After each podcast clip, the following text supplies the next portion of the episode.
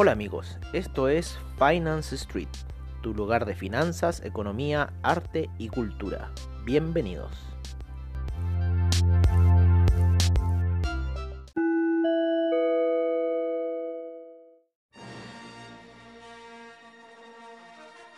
Hola amigos, les damos la más cordial de las bienvenidas y como ya suena la música, este es un nuevo sábado de reportajes, como siempre al estilo de Finance Street, donde les traemos a ustedes como todo sábado un reportaje o un análisis de alguna situación que tenga que ver con la cultura, con el arte, con las finanzas y la economía.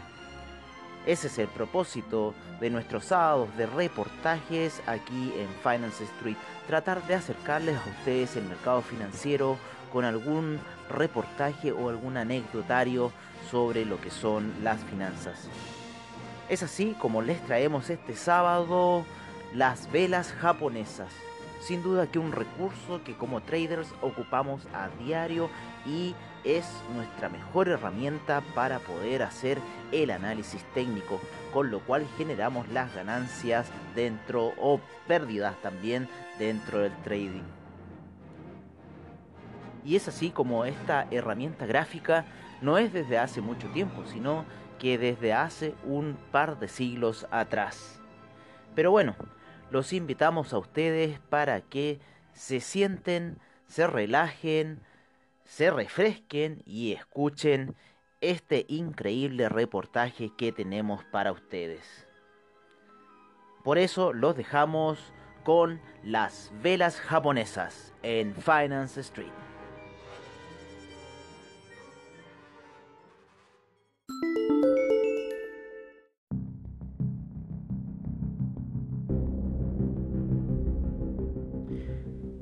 Sin duda que cuando empezamos a hablar de las velas japonesas, la mayoría de las personas no tienen idea de lo que estamos hablando o lo asociarían con algún artículo de diario uso, como las velas normales. Eh, sin embargo, las velas japonesas constituyen una herramienta muy poderosa para lo que es el trading de hoy. Y estas se llaman así porque su forma es una vela. Pero bueno, retrocedamos un poco más. En realidad, ¿cómo llegamos a las velas japonesas? Las velas japonesas, eh, dentro de lo que ocupa el analista técnico para poder predecir los movimientos del mercado, ocupa lo que son gráficos. Y dentro de esos gráficos va creando una serie para ir poder descifrando de cómo va el mercado.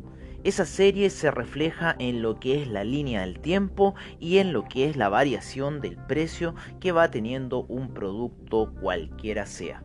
Puede ser acciones, puede ser oro, puede ser petróleo, puede ser el cobre. Todo eso va a ir siempre en una fluctuación de precio. Es así que dejando un poco de lado la imaginación y también el querer reflejar lo que realmente está ocurriendo es como se generan los gráficos.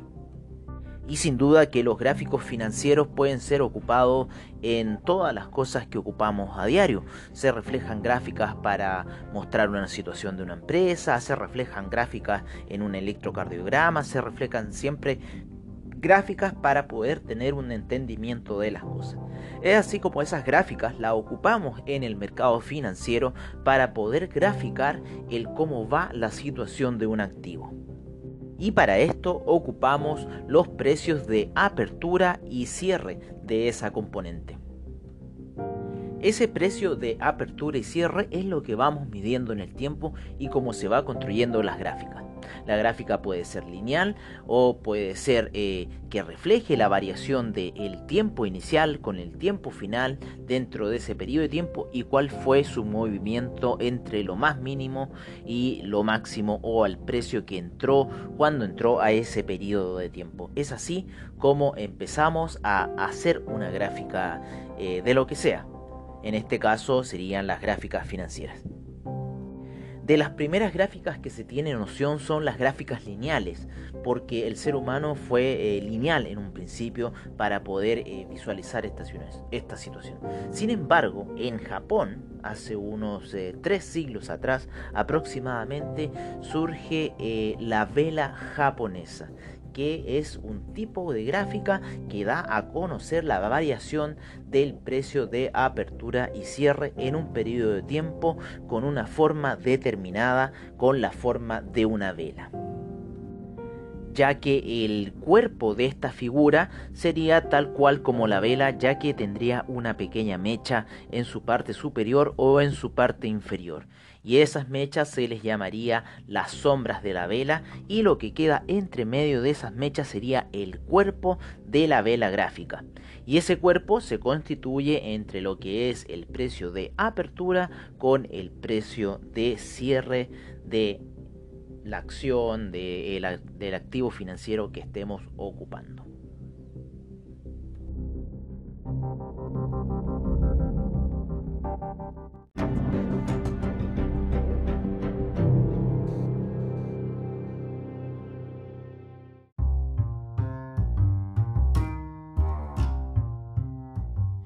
Bueno, como decíamos, los gráficos de las velas japonesas o candlestick son un registro en forma gráfica de los movimientos de precios del mercado.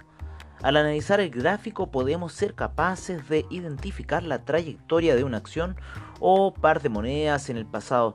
A partir de ello, predecir el curso futuro de dicha acción o par de monedas. Los inversores podemos predecir el futuro examinando las diversas formas y patrones que las velas han formado y usar solo aquellas con mayores probabilidades. Esta es la base de la técnica de los gráficos de velas. Es así que las velas japonesas o candlesticks tienen una rica historia que se extiende más allá del relativamente corto periodo de popularidad del que goza entre los operadores actuales y dado a conocer en el occidente por el señor Steve Neeson. Esta técnica eh, tiene su origen en los métodos gráficos usados en el antiguo Japón en el siglo XVII, más de 100 años antes de que Occidente desarrollara los sistemas de análisis de gráficos de barras y punto y figura.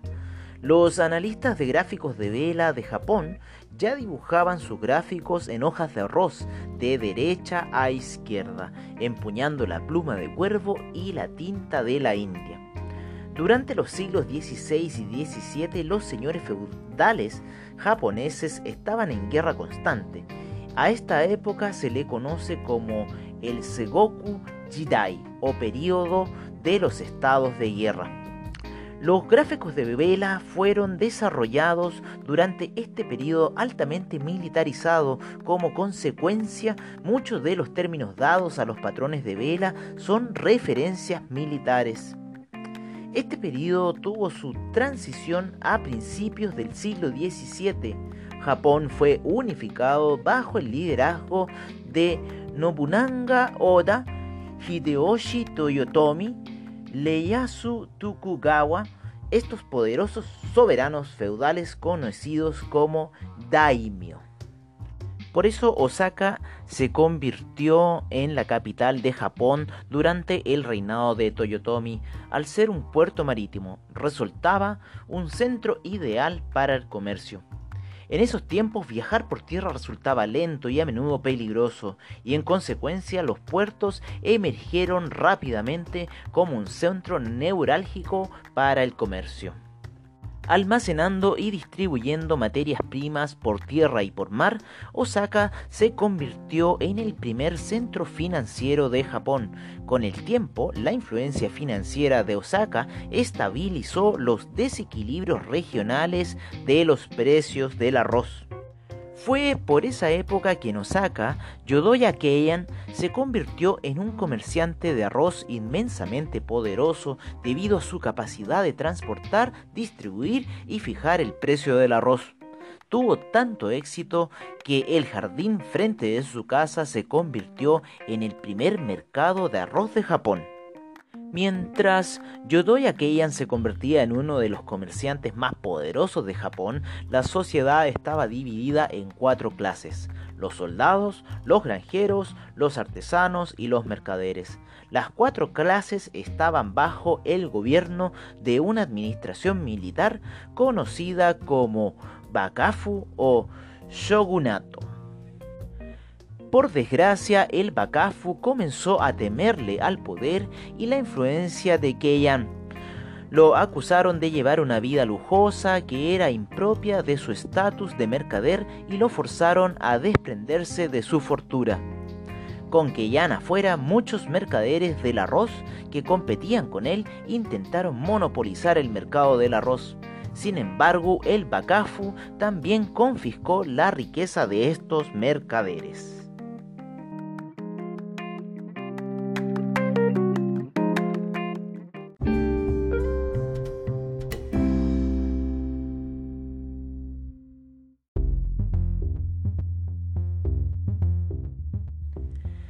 A medida que la cultura japonesa se fue estabilizando a principios del siglo XVII, también se hicieron evidentes nuevas oportunidades. El gobierno centralizado liderado por Tokugawa debilitó el sistema feudal y allanó el camino para la expansión de los mercados locales, hasta convertirse en un mercado nacional centralizado. La desaparición de los mercados locales estimuló el crecimiento del análisis técnico en Japón.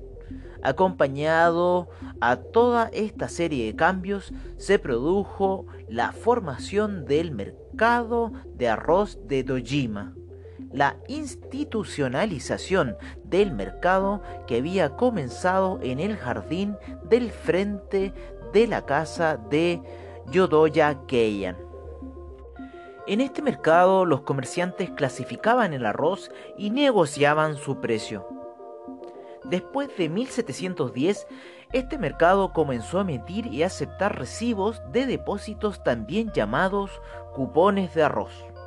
Después de una fuerte devaluación de la moneda, el arroz se convirtió en la moneda preferida, pasando a ser el pilar de la economía. Así, un señor feudal que necesitara liquidez podía mandar sus excedentes de arroz a Osaka, cambiarlos por un cupón y vender este cuando quisiera o necesitara. Debido a los problemas financieros de los señores feudales, frecuentemente vendían cupones con la garantía de su próxima recaudación de impuestos. Y estos impuestos se pagaban en arroz a los señores feudales. Estos cupones convirtieron el mercado de Dojima en el primer mercado de futuros del mundo. Sin embargo, también tenemos un paralelo de mercados a futuro con lo que pasó en lo que fue la crisis del tulipán y también los mercados de futuros que se crearon en Bélgica.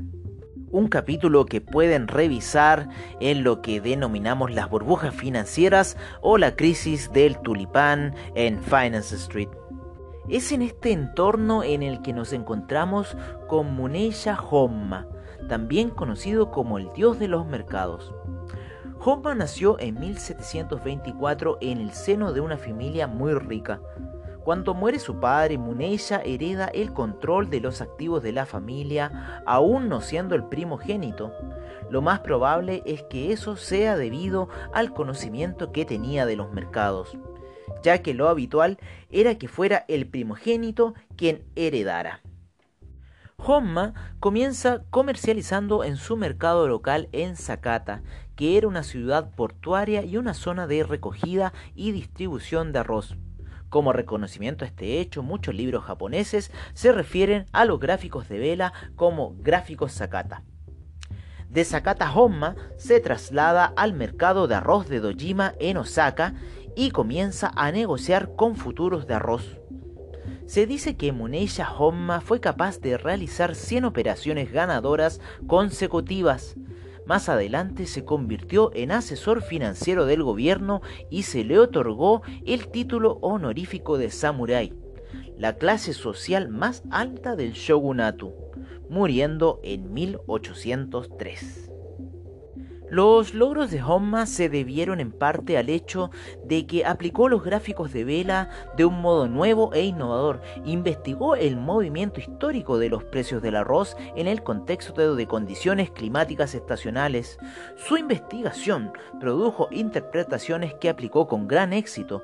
Descubrió que aunque existía una conexión entre el precio, la oferta y la demanda del arroz, los mercados estaban muy influenciados por las emociones de los operadores. Comprendió que cuando las emociones participaban en la ecuación existía una gran diferencia entre el valor y el precio del arroz. Sus descubrimientos son conocidos como el método Sakata, en honor a la ciudad de origen de la familia Hom.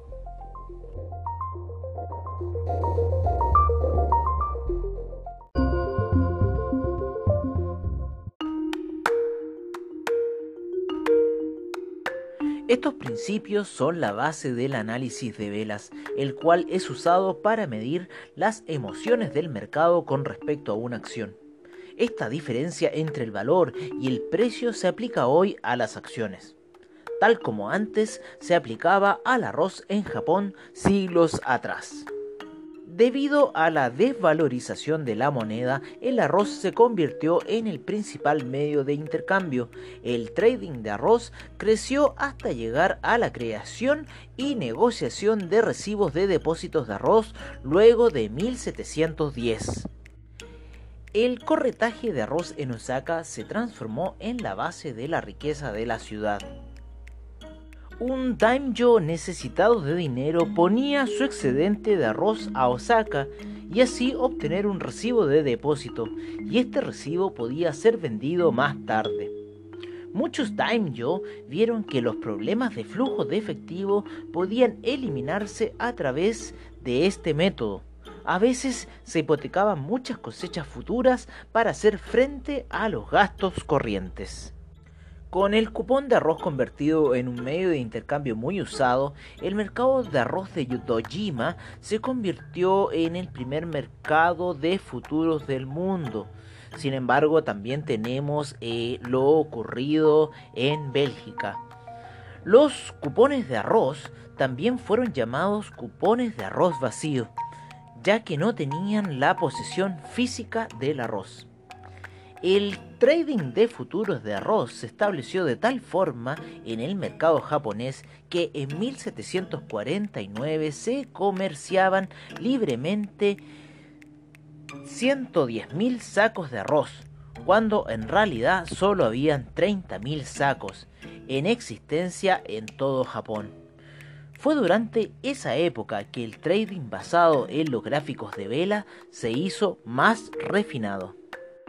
Debido al éxito que alcanzaron los comerciantes de granos empleando las velas, más tarde los japoneses integraron estas técnicas a su bolsa de valores.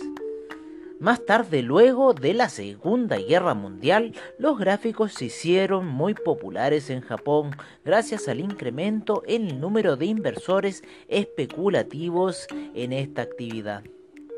Anteriormente la técnica de velas solo era conocida por unos pocos inversores japoneses, sin embargo ahora esta metodología de trading técnico japonés es utilizada por muchos traders a nivel mundial, beneficiándose de la gran ayuda que proporciona esta técnica.